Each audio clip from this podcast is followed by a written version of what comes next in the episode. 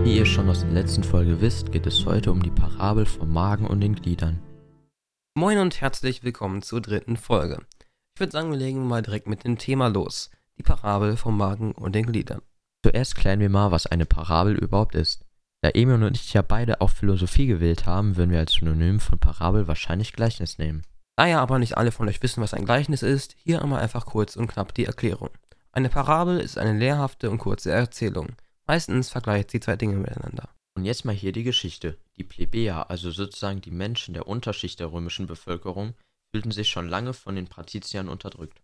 Deshalb zogen sie sehr oft in Gruppen durch die Straßen und demonstrierten gegen die Unterwerfung. Als im Rahmen dieser Demonstrationen die Plebejer im Jahre 494 v. Chr. auf den Aventin zogen, um wieder gegen die Oberschicht zu demonstrieren, schickte der Senat Agrippa aus, um die Plebejer wieder nach Hause zu schicken. Das ist ihm wohl auch gelungen, indem er den Plebejern eine Parabel vortrug. Laut dieser Parabel hätten die Glieder des Körpers ihre Tätigkeit eingestellt, um nicht immer nur dem faulen Magen dienen zu müssen. Dadurch hätten sie sich aber selbst geschwächt und so eingesehen, dass in einem gegliederten Ganzen wie dem Körper oder eben dem Staat jeder Teil eine für das Ganze sinnvolle Funktion ausübt. Als die Plebejer diese Parabel verstanden hatten, hätten sie sie wohl eingesehen und wären wieder von dann gezogen. Ja, das ist die Geschichte von der Parabel vom Magen und den Gliedern. Und ob das Ganze jetzt wirklich so passiert ist, muss wohl jeder für sich selbst entscheiden, denn genaue Beweise gibt es dafür nicht.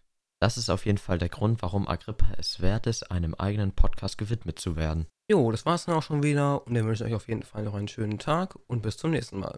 Ciao.